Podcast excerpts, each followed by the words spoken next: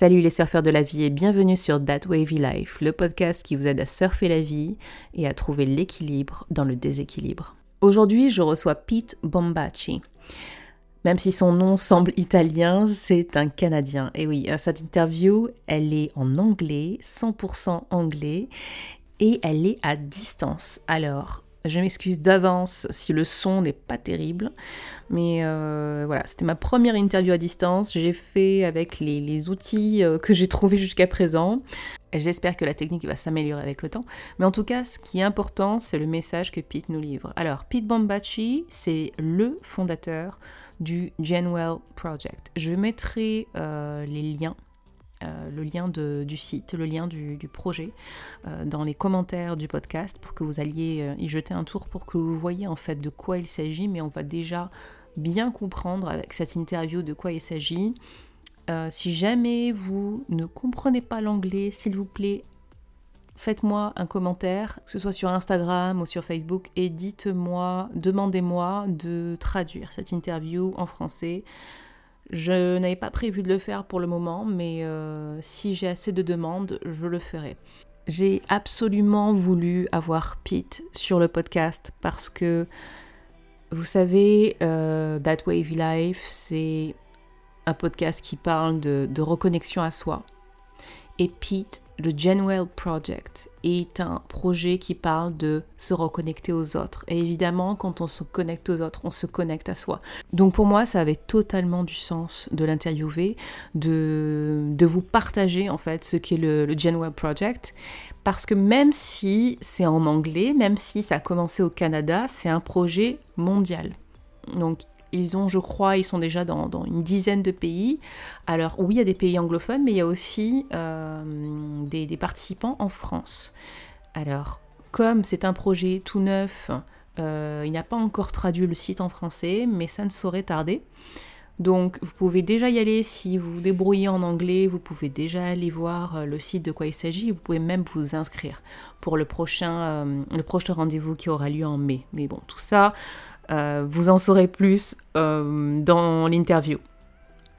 Donc le projet de, Pete, c'est vraiment de reconnecter les gens les uns aux autres, de se rappeler euh, de ce que c'est d'avoir des, des, relations humaines, d'entretenir ces relations humaines, que ça est bien d'ailleurs ou pas bien, parce que même quand ça va bien, il est important de prendre soin des relations qu'on a déjà.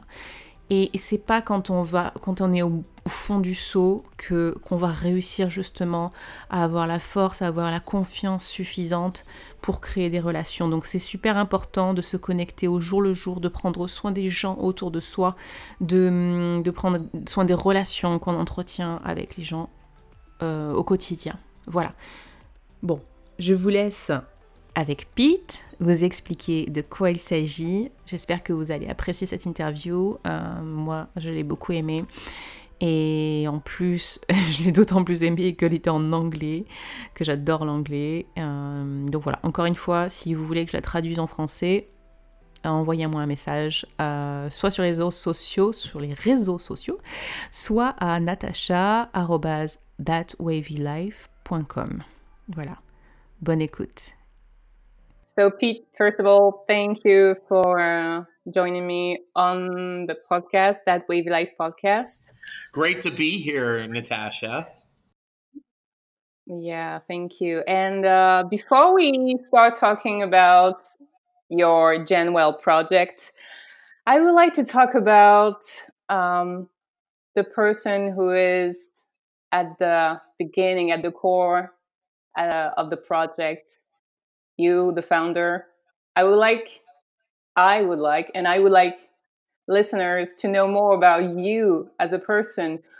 Who are you? Where you come from? Uh, and yeah, to understand more why you felt like starting this project.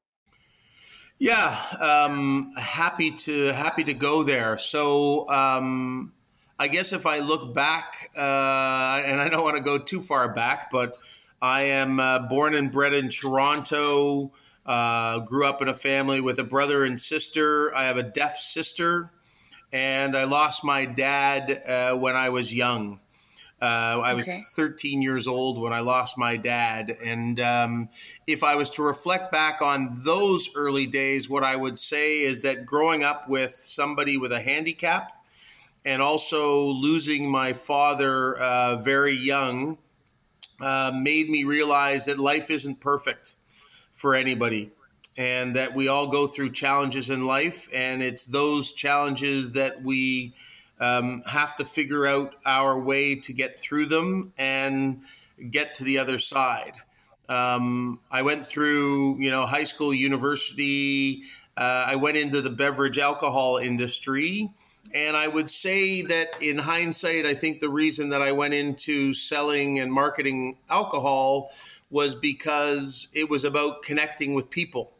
And mm-hmm my my I think my uh, reaction to the challenges that I faced losing my dad. Um, what I think I did unconsciously was I found comfort in my community and my friends at uh, high school and university and sports. And then when I was looking for a job, I think without without being conscious, what I did was I went to a job that required me to be around people because people is where I get my energy from.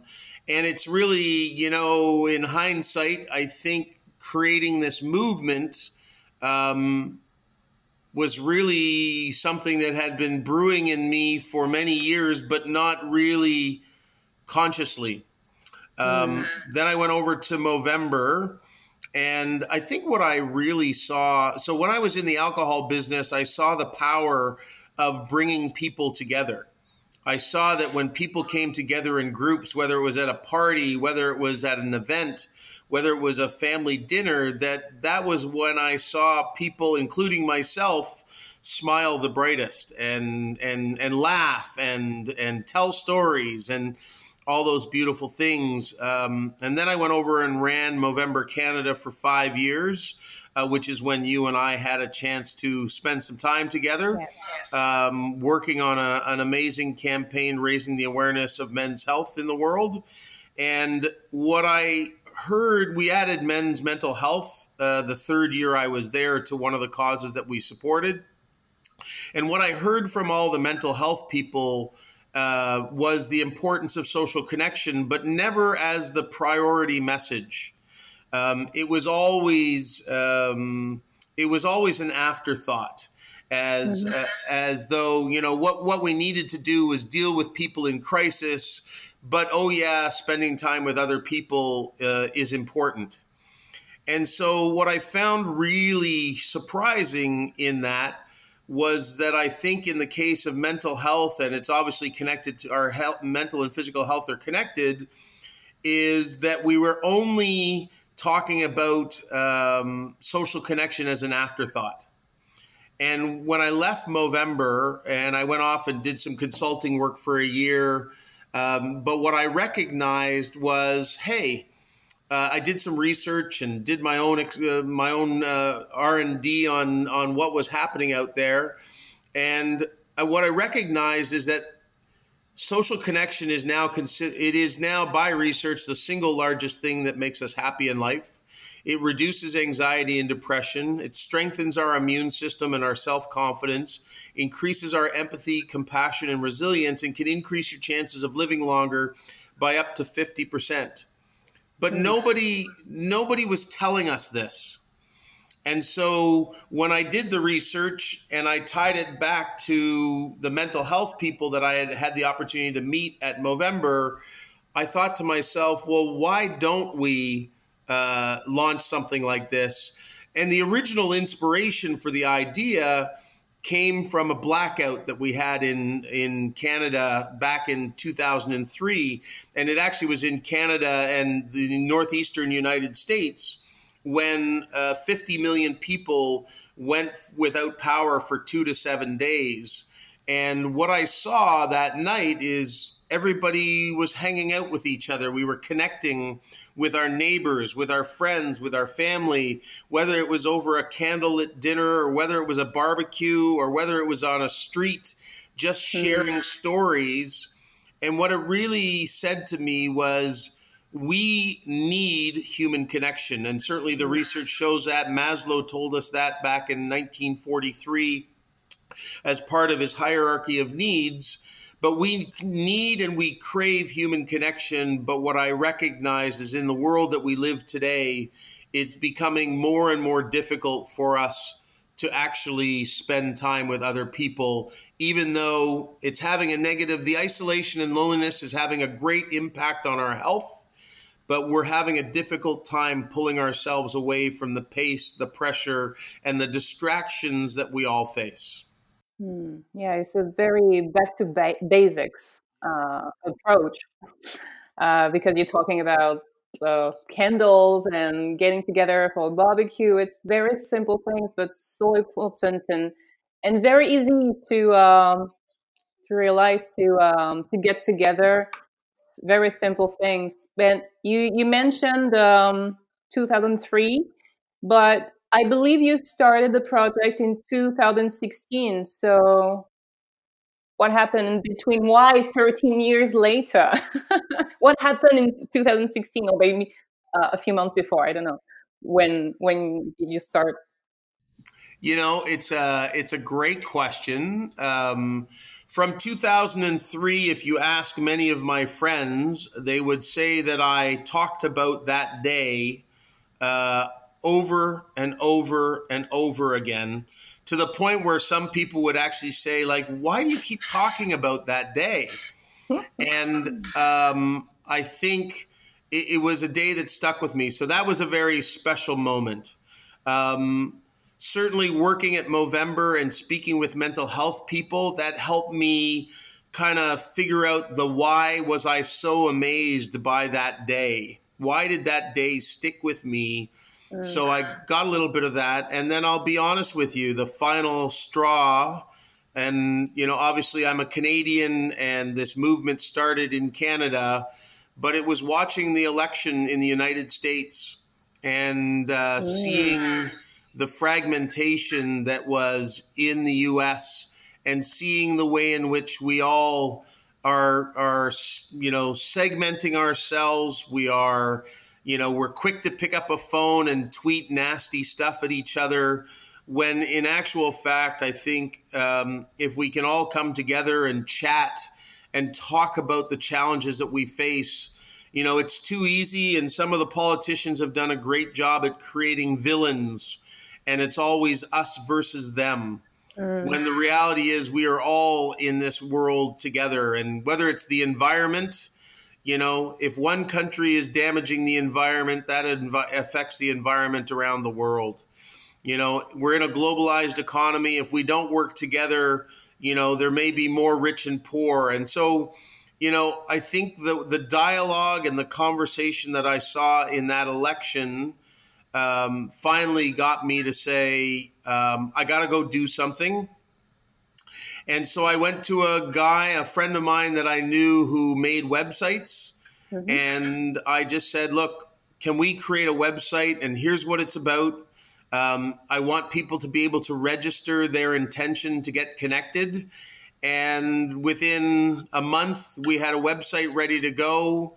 And uh, in 10 days for the first Genwell weekend, we had 57 people register their intention to get connected and that was with no marketing dollars, nothing. That was just mm. sharing it with the people that I knew and them sharing it with people that they knew. So very organic.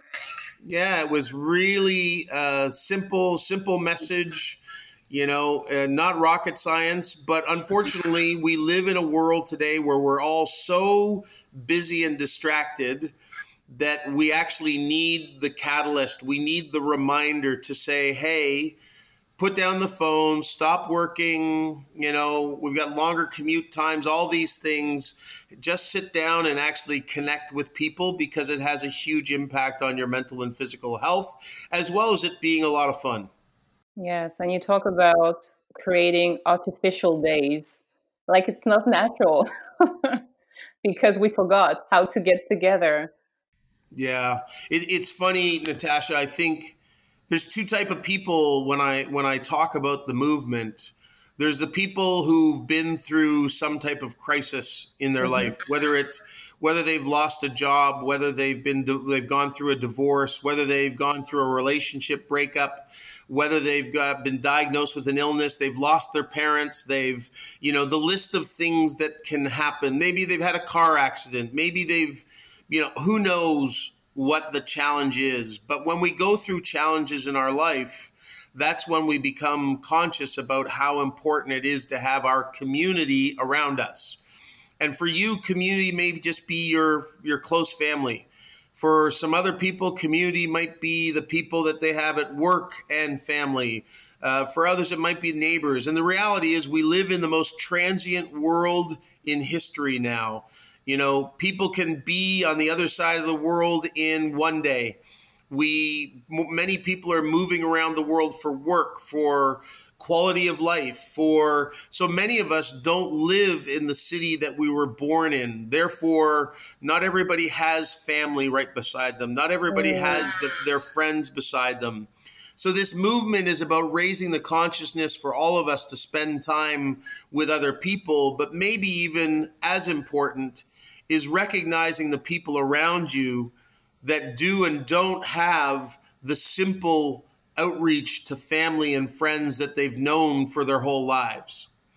Yeah. Because just by reaching out to somebody who may be struggling, who may be lonely, who may be isolated, we can truly change somebody's day, week, life.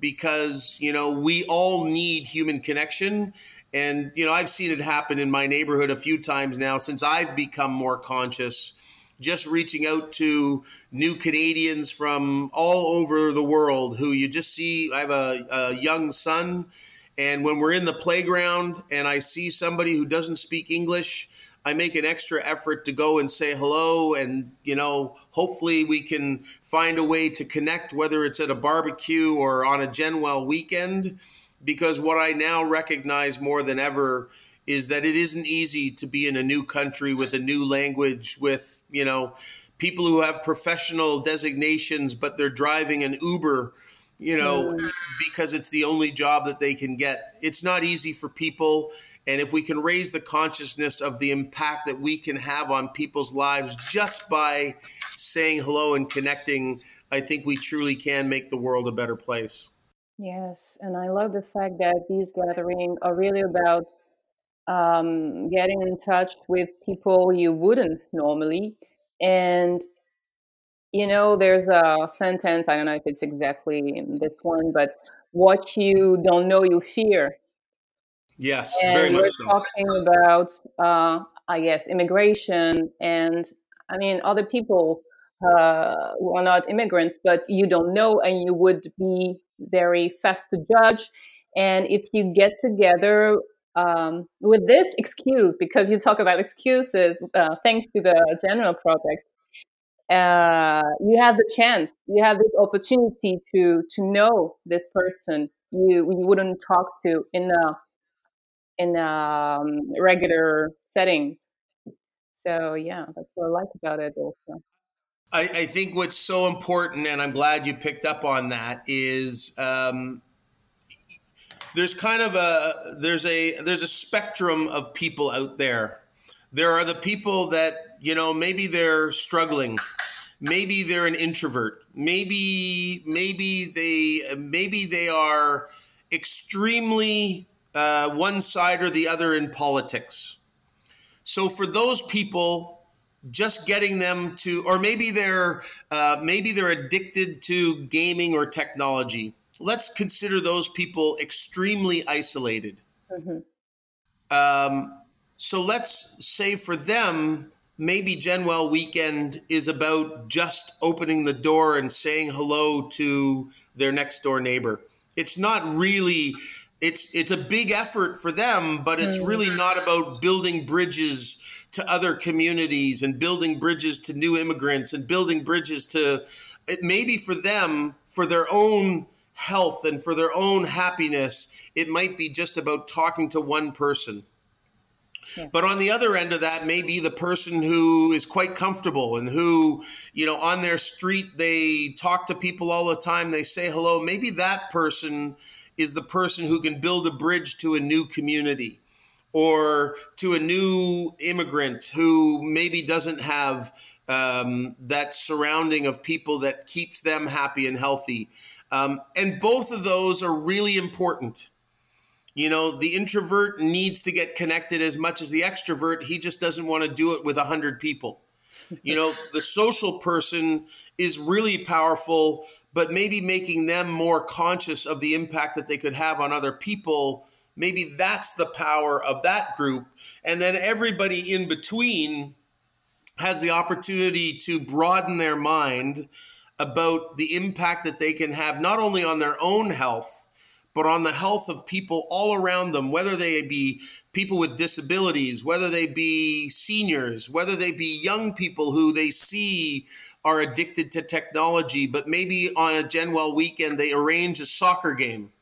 And so they say to all the kids on the street, hey guys, come on, let's go play soccer. You know, because today most people don't do those casual, spontaneous games. Mm. And so a Genwell project could be a barbecue, it could be a potluck, it could be a soccer game, it could be, you know, it literally it could be coffee. Yeah. It and could you, be coffee. And you give a lot. I, I love that you give a lot of examples on your website. A lot when in your tool uh, toolbox because you might want to throw an event. I mean, start this uh, Genwell weekend, organize something, and you're like, yeah, but what? What should I do? I have no idea. And then on the website, you can see a list of different things uh, you might be able to do, and for different type of people, um, whether it's for adults, kids, or even for companies. How does it work with companies, by the way? Do you go and see them?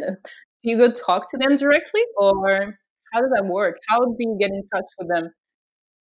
Yeah, so uh, of course, um, you know we're we're putting the message out to everybody at the same time. But mm-hmm. it, when it when it comes to businesses, um, the research shows that keeping people connected in the workplace has many health benefits, but also business benefits. It's more product, more uh, more productive um, better collaboration, better retention, more trust, more engagement.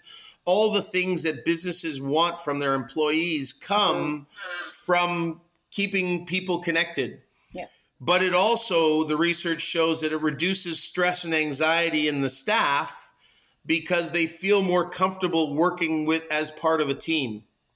So, um, we do go and speak at businesses, but we also, with the information on the website, we hope that even if you don't have us come in and speak to your staff, that you just take this and no different than in a street or in a house, make us the excuse, make us the catalyst to actually get your staff together. Because a lot of businesses they're working very hard to try and deliver results and sometimes we forget the little things that make the difference in you know how people work together mm. you know I, i'm a big believer and i think you may remember in our time at movember one thing that i always did was once a month i took the staff out of the office and we would actually go do a fun activity together mm-hmm. and the whole reason that we did this was because i knew that by taking you out of the office didn't mean that you weren't going to talk about work it just meant that you were going to get connected away from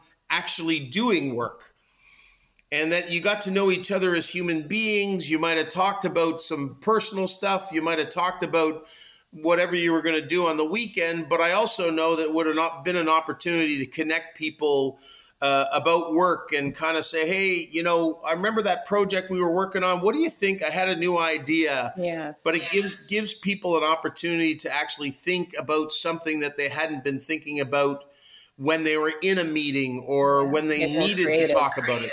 Mm. Exactly.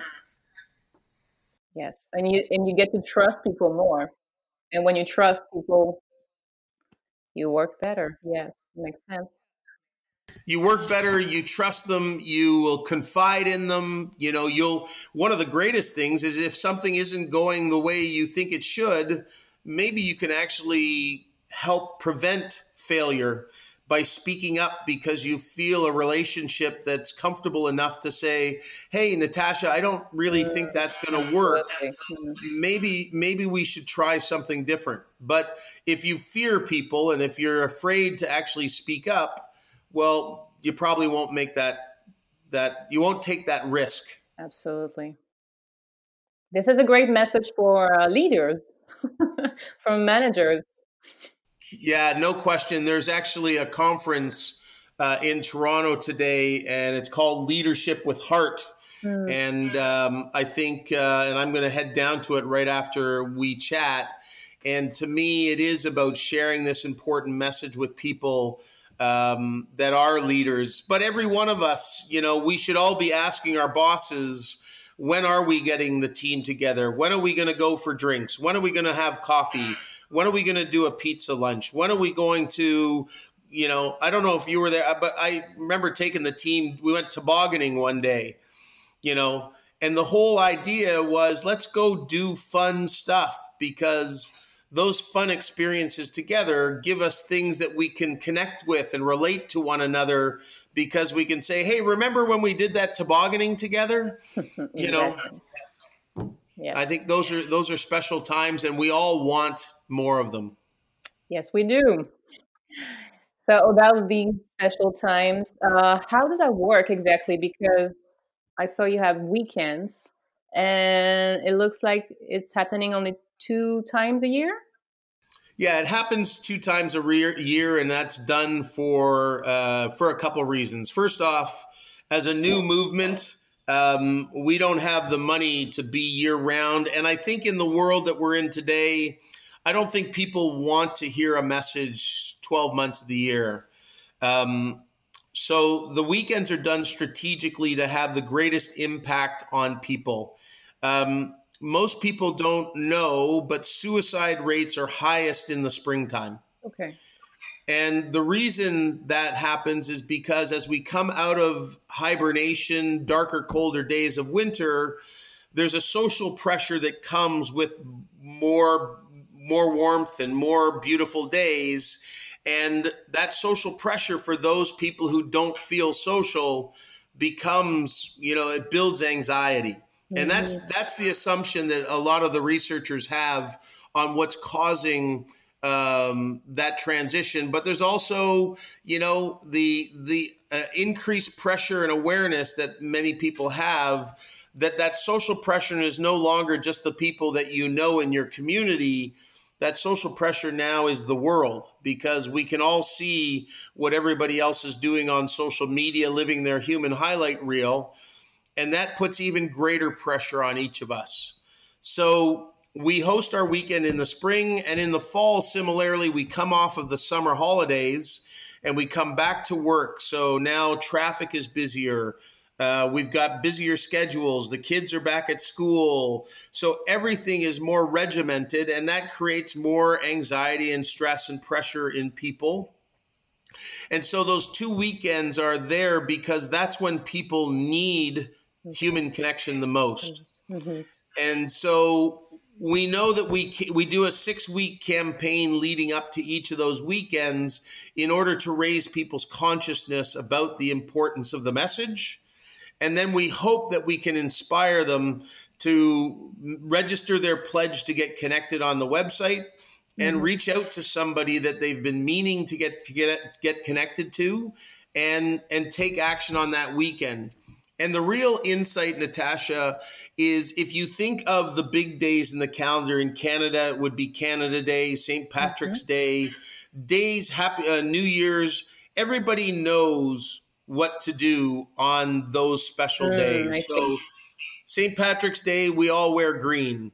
Canada Day, we wear red and white. New Year's Eve, we all put funny things on our head and we drink champagne. You know, the reality is, when everybody does something at the same time, it makes it easier for people to participate. Mm-hmm. Because we all understand the why are we doing this. On St. Patrick's Day, we all wear green, we drink pints of green beer, we put on the Kiss Me I'm Irish button, but yet the rest of the year, I don't see anybody wear green. Yes. And so for me, what that says is if we could create these the awareness about these two weekends and we could tell people why why is it so important for you or for somebody that you love then i actually think that we could actually have a significant impact on people's health and happiness because we understand that when somebody says hey natasha do you want to get together for coffee? rather than saying no because we've got more work to do or because um, you know we've got we've got to go read more social media posts or we've got to go you know read more news we actually think to ourselves hey natasha's probably wanting to get together because maybe she's going through some challenging times or maybe she's just looking to build a relationship and that could be a beautiful thing Mm. So the goal with the weekends is to raise the consciousness of everyone about how important getting connected is so that when we get to those weekends, people are more likely to say yes, yes. to actually yes. sitting down and spending time together. Mm-hmm. Because it sounds like it's a real celebration because there's a purpose and you celebrate connectedness and uh, yeah, getting together. So it's really different from uh, any kind of celebration like Christmas or New Year's Eve or you mentioned St. Patrick's Day. Yeah, well, I think on those weekend, on those occasions, again, this is what's this is what is really unique about the movement is all all the other things we get to social connection through the lens of Santa Claus or St. Patrick or Canada Day. But we still, most people, and this is, you know, if I look back in history, you know, we, we none of us were ever told about this importance because up until the early 2000s, this used to happen naturally. When you came mm-hmm. home from school there was always kids on the street. You could always play. There wasn't technology. There was one television in the home. So you know everybody came home and they fought over the television and either you sat down as a family and watched the show or you went outside and you played because there was nothing else to do. Yeah. But now we live in a world where every kid has their own screen in their own room. We live in a world where everybody is scheduled. We've got school ends at 320. You know, there's caregivers, there's other things. We don't have the communities that we used to have. And, you know, some of it is probably, you know, out of reality, but I think some of it's out of fear that the media has kind of built that our streets are less safe but are they less safe, or is it just because we see one thing happen and now we see it on the news for two weeks or four weeks, and now we think our streets aren't safe either? Mm-hmm. And so everything that has happened, you know, before the early 2000s, people got together, and everything since the early 2000s has pulled us apart. So we didn't need to tell people to do this, and now we do. And now we need to actually bring people together, give them the opportunity to connect with their friends, family, their neighbors, their colleagues. Because what I think we will see happen as a result of this is that people will feel more comfortable uh, in their own homes, on their own streets, in their own offices. Because right now, I think, you know, you touched on the fear piece earlier. I think a lot of times we, we live in fear of, mm. you know, what could happen next. And when you don't have that support network around you, that's a natural reaction to have. Yes, absolutely. Pete, I know you you're very busy and you have to be somewhere, but I have just a couple of questions left. Um, how do you see the GenWell project within the next three years? What are your big dreams, hopes, for it? Um, I have, I have, uh, I guess my big dream is this. My big dream is that uh, corporation individuals, actually, I'll say corporations first. That corporations jump on board because they see the opportunity uh, to spread this message for the benefit of society Mm-hmm. But they also see the opportunity to use this message to gain support for their products. because we as a consumer need to be more conscious about how, who we spend money with and I think any business that supports the GenWell project and our human connection movement, people should be supportive of their products. And, and I think we should all be, whether it's this movement or any product that or company that's doing good, we need to support those companies that have stepped up to make a difference in the world. Mm-hmm. Um, I also think that there's an opportunity here for government, and what I what I mean by that is for 50 years we've told people to go to the gym and we've had different programs in which we've encouraged people to go to the gym.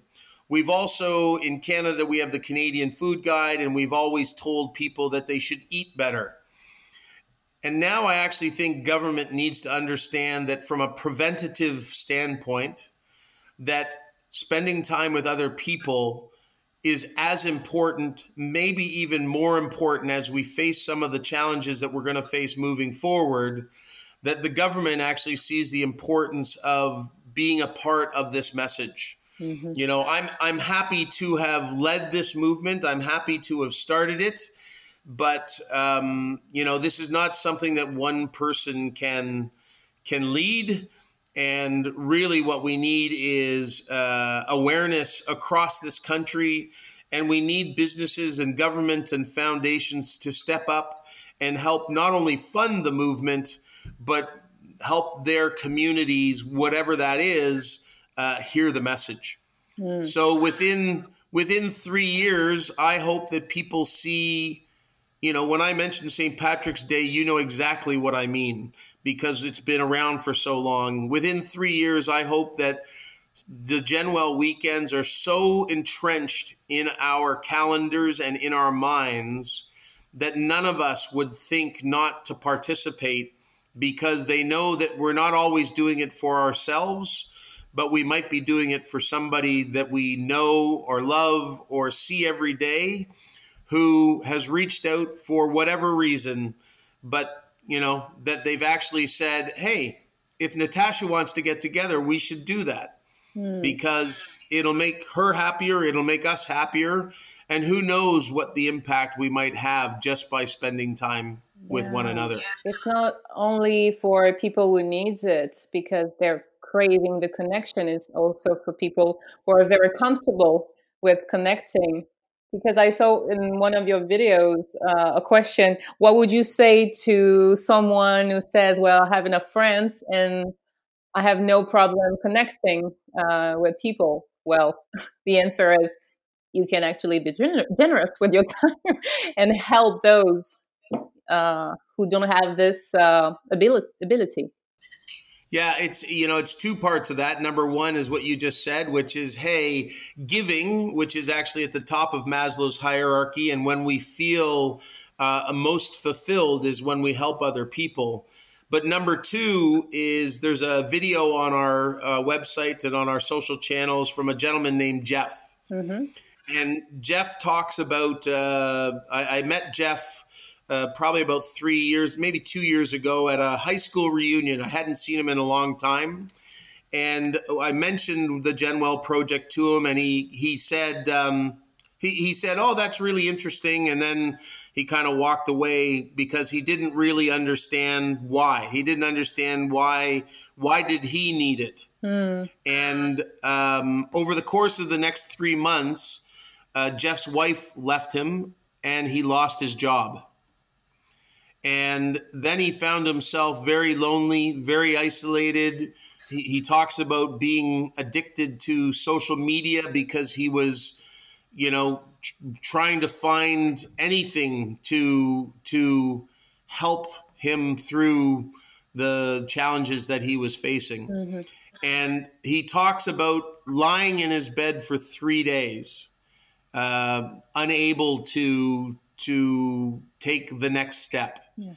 And he said it was only at that point when he reflected on the words that I had had with him in our conversation and with the mission of the Genwell project. And it was only in reflection after going through a terrible crisis, those two terrible things, that he realized that the first step to getting better to getting healthier was actually to pick up the phone, call a friend, and go have coffee. Mm. And then that coffee led to him getting support. That coffee led to him feeling better and getting up and going again. Mm. And so, to your point, Natasha, today everything can be going beautiful for somebody, but tomorrow we never know you know we could we we could go through a divorce we could lose our job we could be in a car accident we could be diagnosed with a terrible illness we could you know again the, the world works in strange ways.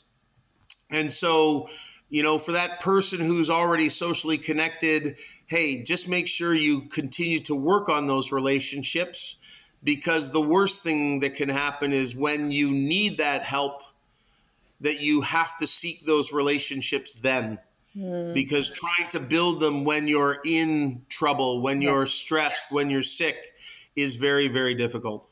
Yes it is. You don't have the strength or yeah. Absolutely. Okay uh where when is the next weekend? The next weekend is may 1st 2nd and 3rd of uh, 2020 okay and we are a global campaign. So the website is set up for people around the world to mm. register their pledge to get connected. Um, we have already had uh, people register in France, mm-hmm. and we're already in 10 countries around the world outside of Canada. Okay. So we have people around the world. This is not a Canadian issue, it's not a North American issue. This is an issue for all of us to to find more time and spend more time with the people that will keep us happier and healthier. Yes, perfect. Uh, so we can find we can register on uh, genwellproject.org, right? That's correct. Okay, good. And um, one last word. One last word is um, it is great to see your face because we're obviously on Skype. Yes. Um, yes. I love the message that you are sharing. Um, I love uh, the opportunity to share this message with your community, mm-hmm. and and I really want to say thank you for taking it beyond the borders of Canada and recognizing that this simple message uh, shared with you know two people, 10 people, 50 people, whatever. It is a matter of just doing little baby steps to making the world a happier and healthier place because not everybody will participate right away. But if two people or five people get connected with somebody because of this podcast, then we have made an impact in the world and probably an impact that you and I will never understand or never know. Mm but that's a powerful, powerful thing. So yeah. thank you, Natasha. I really appreciate the time and uh, thanks for the conversation. Yeah, thank you, Pete, for starting this. And it's really beautiful. I mean, that's why I wanted to have you on the podcast. Uh, to me, it's really important to, uh, yeah, like you said, it's baby steps. So let's see what happens. Let's see what happens. Maybe yeah. we'll have maybe we'll have five thousand French people uh, register Genwell projects for the next Genwell weekend. That'd be exactly. awesome. yeah. Stay tuned. Thank you so much, Pete.